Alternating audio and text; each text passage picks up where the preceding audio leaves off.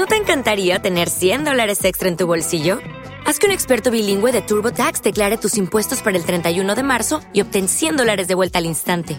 Porque no importa cuáles hayan sido tus logros del año pasado, TurboTax hace que cuenten. Obtén 100 dólares de vuelta y tus impuestos con 100% de precisión. Solo con Intuit TurboTax. Debes declarar para el 31 de marzo. Crédito solo aplicable al costo de la presentación federal con TurboTax Full Service. Oferta sujeta a cambios o cancelación en cualquier momento. Este podcast forma parte de Evox Originals. Disfruta de este avance.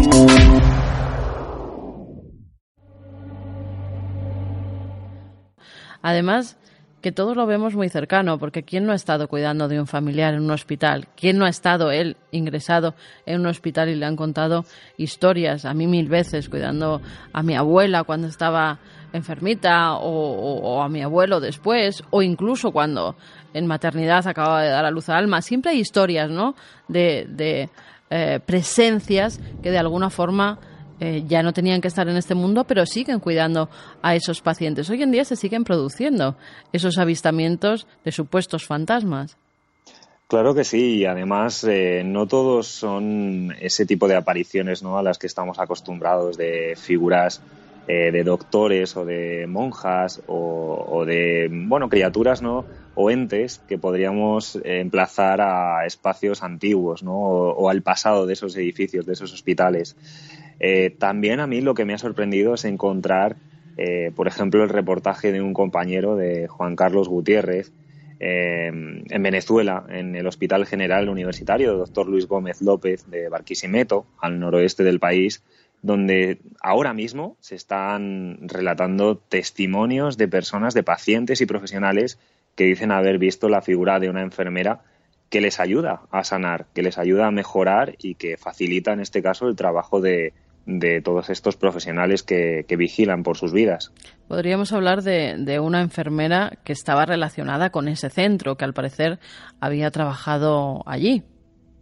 Sí, eh, de hecho le ponen hasta rostro. Eh, se llamaba Pura Vizcaya, más conocida como la Niña Pura, y trabajó allí durante muchos años hasta que finalmente se jubila y bueno, pues parece ser que hasta sus propios familiares dicen que, bueno, que cuando un paciente se moría o fallecía, pues lloraba casi la pérdida como si fueran amigos suyos o familiares. Y allí están muy acostumbrados, desde luego, a este tipo de, historias, la describen a esa figura y las compañeras, las enfermeras, hay un grupo de investigación que va documentando cada experiencia, cada relato y llegan a tener hasta su retrato en las oficinas, mm, bueno, pues prácticamente como si fuera una figura a la que adoran. Qué bueno, son las propias enfermeras en la actualidad las que van recogiendo eh, día a día o semana a semana, según se vayan produciendo, los testimonios de las personas que han sido atendidos por, por la niña pura. Eso es. Hacen de investigadoras. Sí, sí, eh, además ellas dicen que, que, sí que creen que existe el fantasma de, de Pura, porque en vida era una persona muy entregada y que bueno pues que cuando se jubiló se puso tan triste que, que, no quiso vivir más y que murió o al menos eso es lo que dicen ellas de tristeza de pura tristeza. Pues si quieres Carlos nos vamos hasta Venezuela. Vamos a escuchar a Juan Carlos Gutiérrez el periodista que ha tenido a bien contarnos esa historia que hoy en día está ocurriendo en ese Hospital General Universitario doctor Luis Gómez López de Barquisimeto. Le dan unos calmantes, ella logra dormirse y a medianoche pues este la despierta una enfermera y le dice, bueno, mira, tómate esta pastilla, esta pastilla te va a, curar, eh, todos tus dolores se van a ir, ella se toma la pastilla, le da inclusive, eh, le, soporta, le, le, da un vaso de agua a esta enfermera, ella toma su pastilla, le hace caso a la enfermera y se vuelve otra vez a dormir. Al día siguiente, ella va y le pregunta a otra enfermera y dice, bueno, mira, ¿qué pasó? Este, esta señora muy amable de anoche, ¿cuál señora? Empieza, empiezan a investigar que quién la había atendido. Ella dice, bueno, anoche les relata una vez más el caso y dice, no, pero es que no hemos hecho la guardia, la guardia la hago yo, la dice la enfermera de, turno, y yo no anoche no, no, no, pasé a esa hora que usted está diciendo, yo no le, sus medicamentos se los dimos temprano y no les tocaban hasta el día siguiente. No, vino una enfermera, vino una enfermera y pues me hizo todo este tratamiento.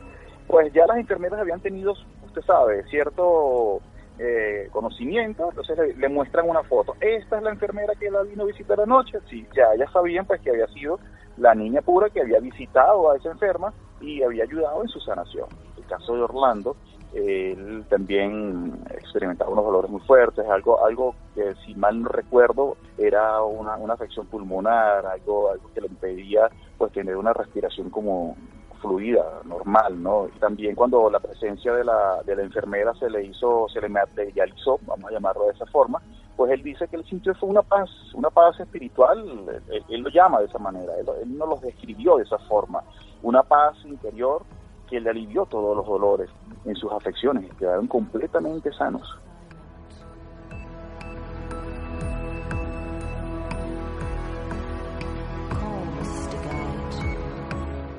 Carlos, no solamente parece que la reconocían en la fotografía, que, fíjate, la labor de las enfermeras, ¿no? Nosotros también conocemos muchos médicos, muchas enfermeras, que, que algunos de ellos también siguen llevando con su libreta y su bolígrafo eh, pues como un registro de los casos extraños que se van produciendo, por ejemplo, de experiencias cercanas a la muerte o de curaciones inexplicables. Es muy de los médicos que se dedican también a investigar la parte misteriosa, ¿no?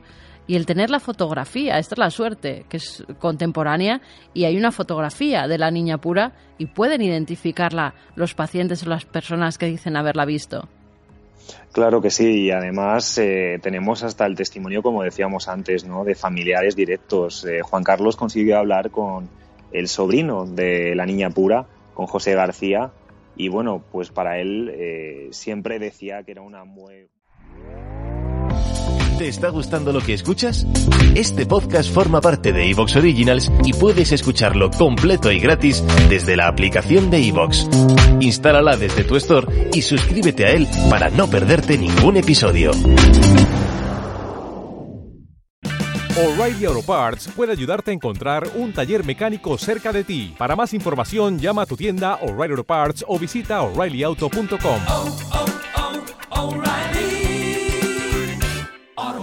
hearts.